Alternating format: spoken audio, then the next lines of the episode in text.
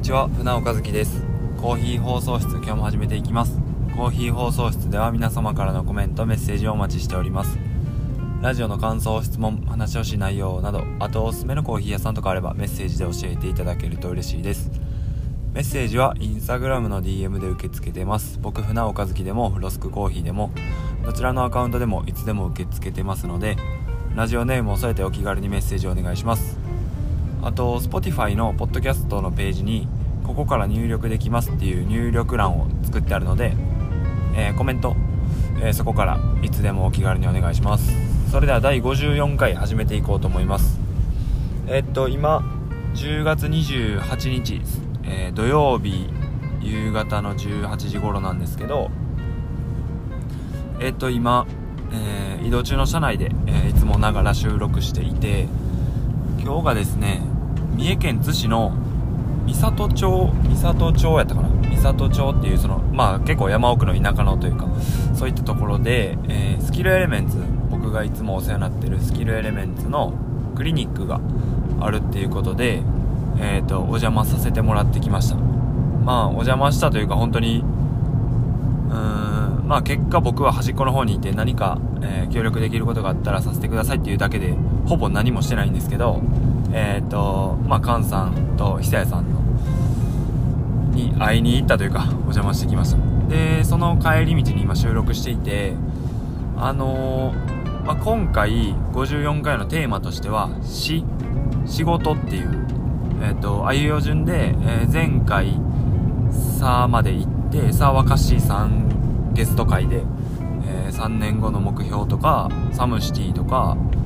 とサイコパスとか、あとはまあテーマと、テーマとっていうか、さーと関係ないアンパンマンの話とかもいっぱいしたんで、その辺も、えー、っと、カッシーさんゲストから聞いてみてほしいんですけど、えー、今回はその、さーまで行ったからし、で、えー、仕事の話をしたいなと思っていて、えー、っと、まあそれは、今日その、スキルエレメンツのクリニック、まあ、要は菅さんの仕事現場に、えっと、まあ、お邪魔させてもらって感じたこととか仕事っていうものに対してなんかいろいろ考えることとか思うことがあったんであとはなんか単純に楽しかったしこの何て言うかな思ってることとか上がってるテンションがこう冷めていかないうちに撮りたいなと思って今帰りの車内で収録しているっていう感じです。でえー、っとまあ C で仕事のテーマ行こうと思うんですけど前々回かなんかでえっ、とまあカッシーさんゲスト会の前の回を放送した後に、えーと、メッセージを頂いていてまずそのメッセージを紹介するとこから始めていこうと思います。えー、ラジオネームみかんさんからありがとうございます、えー、コーヒー放送室いつも楽しみに配置をしております。結婚生活についてのお話過去考え方は素晴らしすぎてほんまにこんな考え方の男性おるんって驚きしかないのですが生い立ちや仕事について人間関係の話などは共感することが多くわかるわかる同じって思いながら聞いています。今までも共感することが多かったのですが前回アンパンマンが好きと聞いて思わずメッセージをしてしまいました。私もアンパンマンが大好きで大人になってからもちょっと心が疲れた時に見たりしています。特に意味もとか特に深い意味もなくなんか平和やなって感じて見ていたのですが Twitter でアンパンマン作者の柳瀬隆先生は正義は立場によって変わると考えでは絶対的な正義は何かと考えた時にお腹を空かせた人にパンの一切れを差し出す行為は絶対的に正しいと考えたそうです。というのを見て確かにで大人になった自分でもアンパンマンがやっぱり好きやって再認識しました。またアンパンマンは顔をちぎって、えー、誰かに与えるとパワーダウンして弱くなってしまいます。これは正義を行おうとすると自分も深く傷つくというメッセージもあるらしいです。いろいろ悩むことも多いですがコーヒー放送室でかなり勇気をもらっています。アンパンマンで長々とすいません。ちなみに私はホラーマンが好きです。ラジオネームみかんさんありがとうございます。ちなみに僕はバイキンマンが好きです。僕と僕の息子はバイキンマンがめちゃくちゃ好きです。家にバイキンマンのぬいぐるみがいくつかあってえっ、と、息子が来月で2歳になるんですけど、バイキンマンって言えずに、バイって呼んで、よく遊んでます。いやー、長いお便り、嬉しいですね。ありがとうございます。なかなかコーヒー放送室お便りをいただく機会が少ないんで本当に嬉しい限りでまあそうですね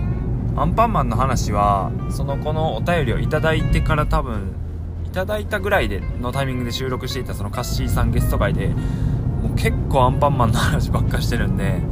まあ、僕らのアンパンマンに対して思うこととか、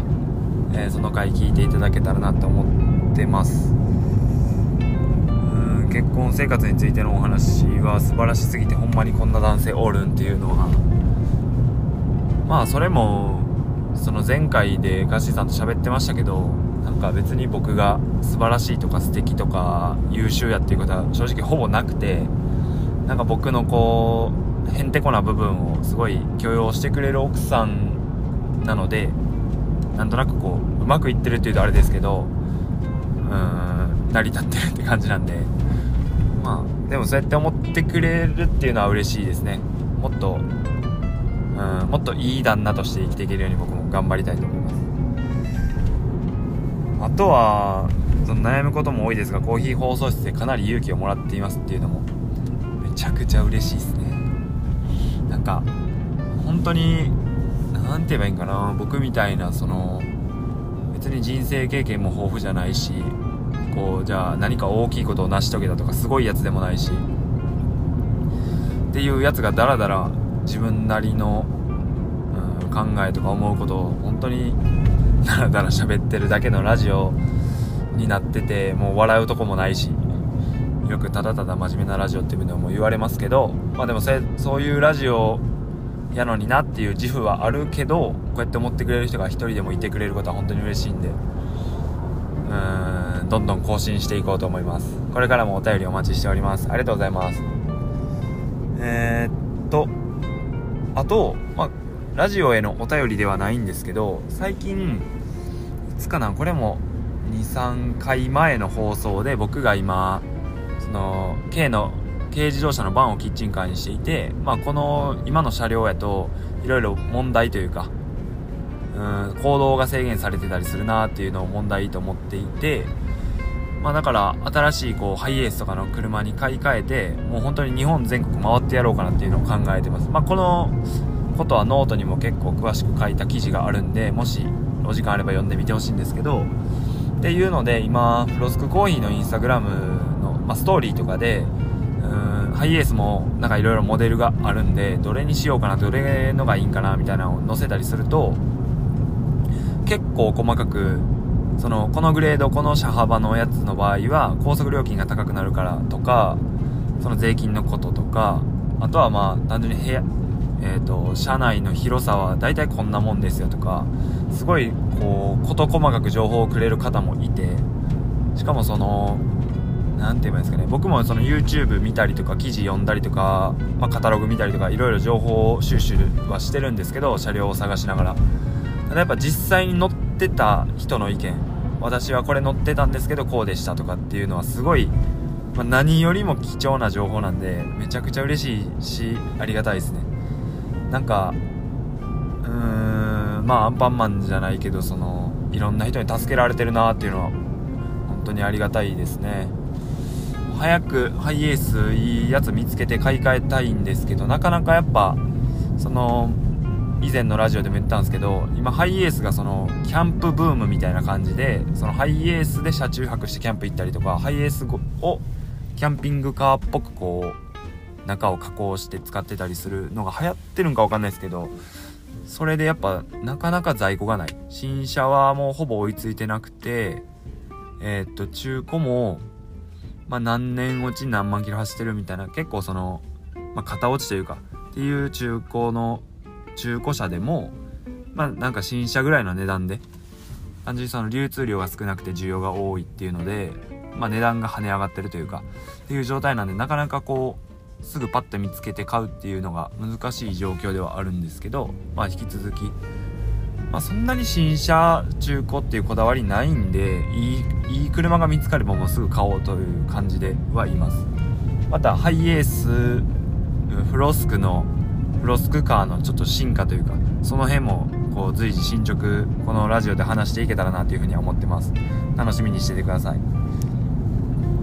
えー、っとぐらいかな。今回のテーマ仕事の話に行きたいと思うんですけどん何から喋ったらいいんかな。やっぱり僕はえー、と高校3年高校卒業して18歳で三重県四日市市にある三重県四日市市の工業高校を卒業して三重県四日市市の、まあ、企業半導体材料の製造メーカーみたいな企業に就職して、まあ、般的には大企業って言われるような従業員1万人前後いるような会社なんですけどそこで、えー、と18で入って29今年2023年の、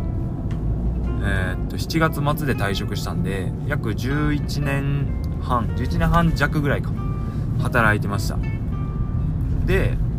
僕はその高校時代部活部活っていう感じだったんでバイトもしてなかったですしだから仕事っていうものが本当にその会社でやってたこと以外の何て言うかな概念がなかったというかもう僕の中で僕18歳以降の僕は仕事っていうものはもうその会社のその部署で自分に役、うん、割り与えられた割り当てられた役割のことを仕事ってって思ってたし仕事って呼んでたしっていう感じでやったんすけど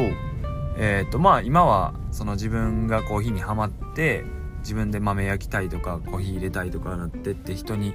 配るようになってでイベント出店みたいな感じでお客さんにコーヒー入れてお金をいただくみたいなこともさせてもらってるんであこういう仕事もあるなとか思うんですけどあとまあラジオで以前の放送でお金を直接いただく仕事っていう風にいう回でもまあ自分なりにこういろんな仕事があってお金のもらい方もいろいろあってみたいな話をしたんですけどでもえー、っと基本的には僕は18で入った会社で11年働いてそれ以外の仕事っていうものに一切触れてこなかった人生でで今日えー、っとまあスキルエレメンツのクリニックだから菅さんの仕事現場にお邪魔させてもらってやっぱまあ実際僕がそこでスキルエレメンツのクリニックに何かできたことはほぼないんですけど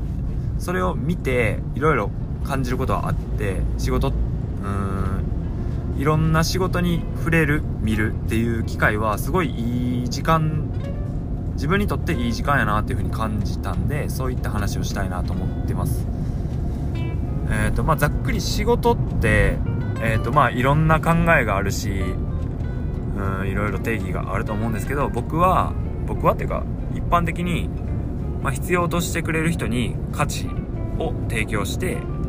それを満足してもらってその対価を得るのが仕事やと思うんですけど、まあ、簡単に言ったら、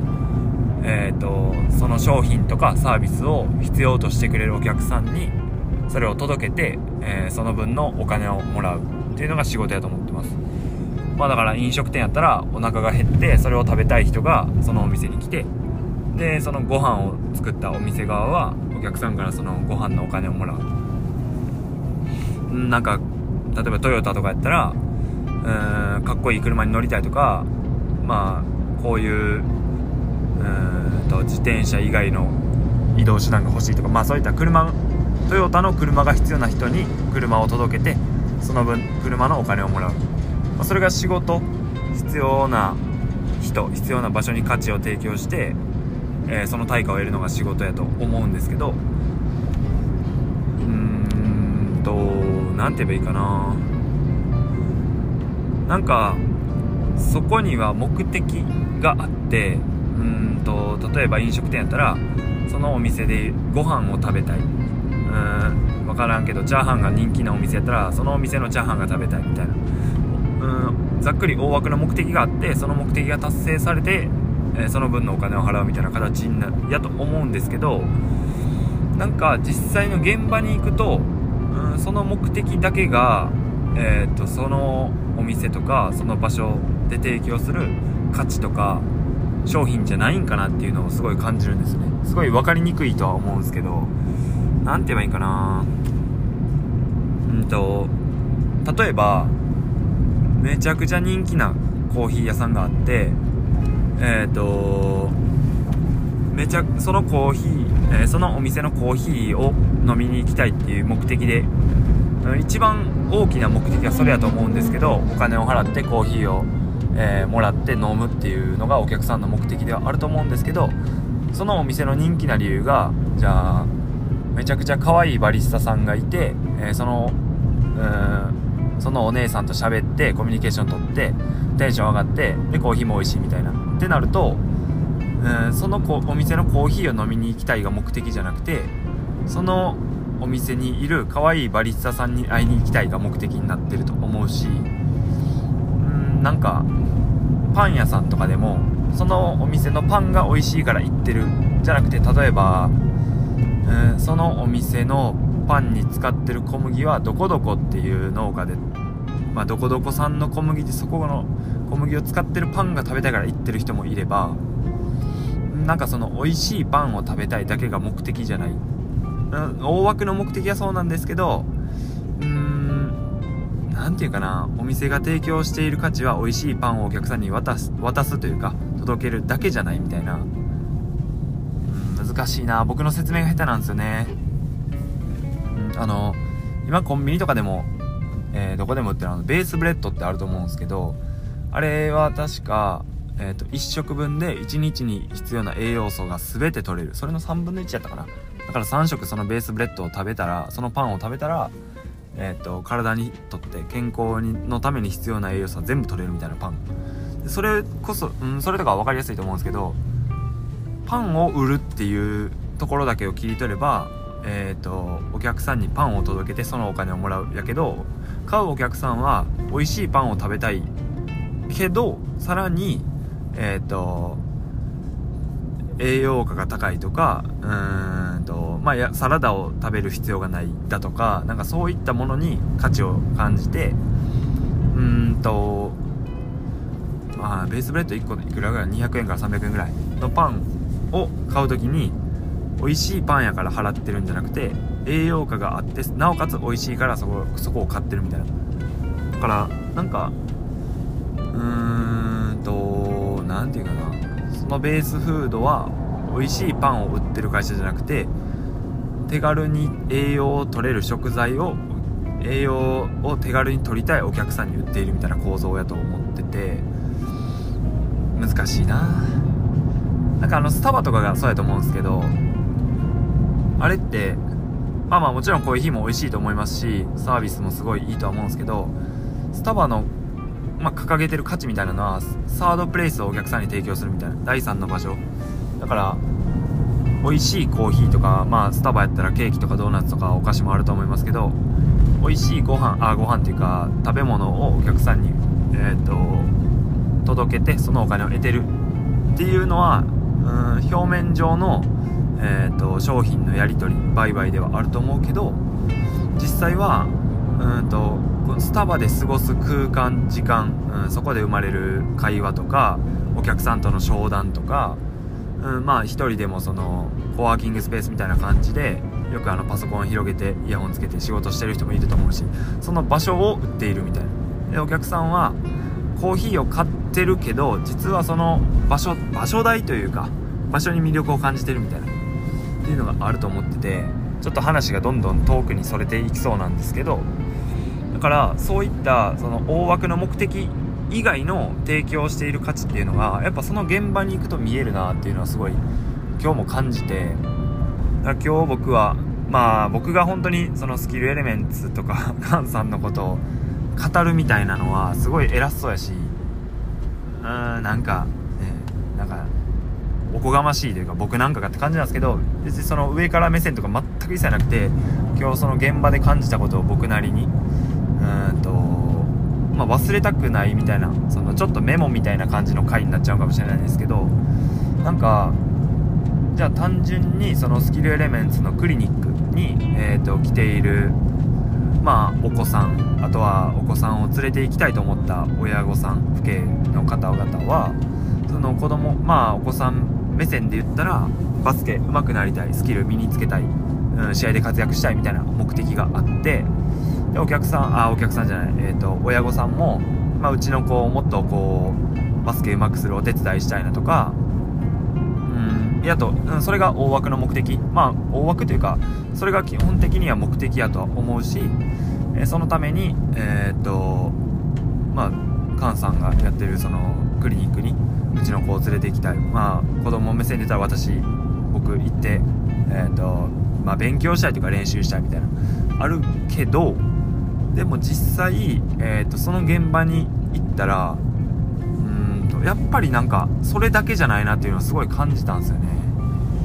あのまあだからその大枠で言ったら、えーと、スキルを身につけたい上手くなりたい子供たちに対してえっ、ー、と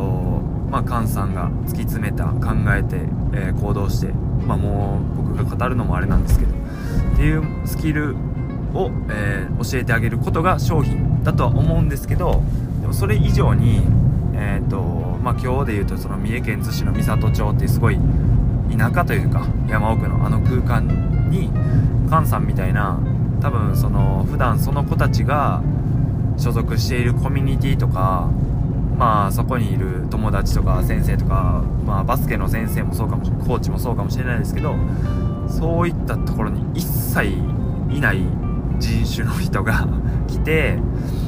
うんとまあもちろんバスケのスキルもバスケットのそのまあ、プレーのとか考え方とか全部だとは思うんですけどそれを教わったことよりもまあことも含めてうんとその全く自分たちの身近にいなかった人の、まあ、立ち振る舞いとか考え方とかなんか行動とか全部がこうバスケのスキル以外の面でもすごい得るものだったり刺激になってたりする。なんかそれがやっぱめちゃくちゃ大きいんじゃないかなっていう。まあ僕は本当に1回お邪魔させてもらっただけなんで偉そうなことは一切言えないですし全然その全部分かった気でいるみたいなもう一切ないんですけどなんかそれをすごい感じててっていうのもその僕スキルえっ、ー、と何て言うかな。えっ、ー、とクリニックみたいなところに僕が実際小中高社会人ってバスケやってますけど自分が行ったっていうのはまあ、菅さんにその個人的にこういろいろ教えてもらったりはしたりことはもういっぱいあっていつもありがたいんですけどなんかそのどこどこの、えー、体育館でこういうすごいコーチがスキルコーチが来るから行ってみようとか言って自分で行った経験もないしだからその現場に行ったことがないからその大枠でしかその何て言うかなそのクリニックっていうものを捉えてなくてスキルとか、まあ、スキルを必要としてる上手くなりたい人たちにそれを教えてあげるっていうだけを考えてたんですけどやっぱ現場に行ってみるとそれだけじゃない価値みたいなものが、うん、その場ではやり取りされてるんやなっていうのをすごい感じてだからその僕が18歳から29歳まあだから今年の7月まで働いていた会社でそれ以外の仕事を知らなかった。けどこうやってまあ今はもう会社員も辞めちゃいましたしコーヒーとかあとはその他の人の仕事をしている様子とか現場に行ってみることで、まあ、学ぶというかうん得る刺激みたいなものはすごいあるなっていうふうに感じたんで、まあ、こんなすごいこう何て言うかな。コーヒー放送室で話す内容なのかちょっと分かんないですけどなんか自分なりに思ったことがいろいろあったしまあ明確な答えがあるテーマでもないんでいや仕事ってそうじゃないよ。仕事ってこういうもんだよっていうのがある方もいると思うしまあでも逆にそういう人らとは聞いてみたいですけどね意見。なんか僕はそのうんその一番のその仕事の定義みたいなところ必要な人必要な場所に価値を提供してその対価をもらうっていうことのでもその提供している価値ってうんざっくりじゃあパン屋さんなら美味しいパンを届けるとかコーヒー屋さんなら美味しいコーヒーを飲んでもらうだけじゃない価値ってやっぱその現場に行くといろいろあるしそこに魅力を感じてお客さんは、えー、その場所に行ってお金を払ってってしているのがやっぱ見えるもんやなっていうのはすごい感じてなんか勉強になったなっていう感じですね。難しいなこういう話。でもこういう話いっぱいしたいんですよね、まあ、だから僕もコーヒー、えーと、オンラインショップでコーヒー豆の販売とかアイスカフェオレの元の販売とかまあコーヒー器具とかもさせてもらっててでで不定期でイベント出店ポップアップっていう形でいろんな場所でお客さんにコーヒー飲んでもらったりもしているのででもそこでじゃあ僕がコーヒー1杯500円で、えー、販売させてもらう時にうんとこのコーヒー美味しいでしょ？で500円、えー、500円です。500円いただきます。でお客さんにコーヒー飲んでもらうだけじゃない、えーと、僕のコーヒーを飲んでくれるお客さんが払ってくれる500円にはそのコーヒーを飲みたい以上のなんか価値提供できたらいいなっていうのはすごいまあ分かんないですけど具体的に何っていうのがまだ浮かんでないんで申し訳ないんですけどでもうーん美味しいコーヒーはもう世の中にありふれてますしうん僕より美味しいコーヒー豆美味しいコーヒーを入れれる人なんてもうもう無限にいるんででもその中で選んでもらうのはなんか付加価値というか美味しいコーヒーを飲んでもらう以外の以外っていうか以上のか。それも含めてそれ以上の価値をなんか僕が提供できる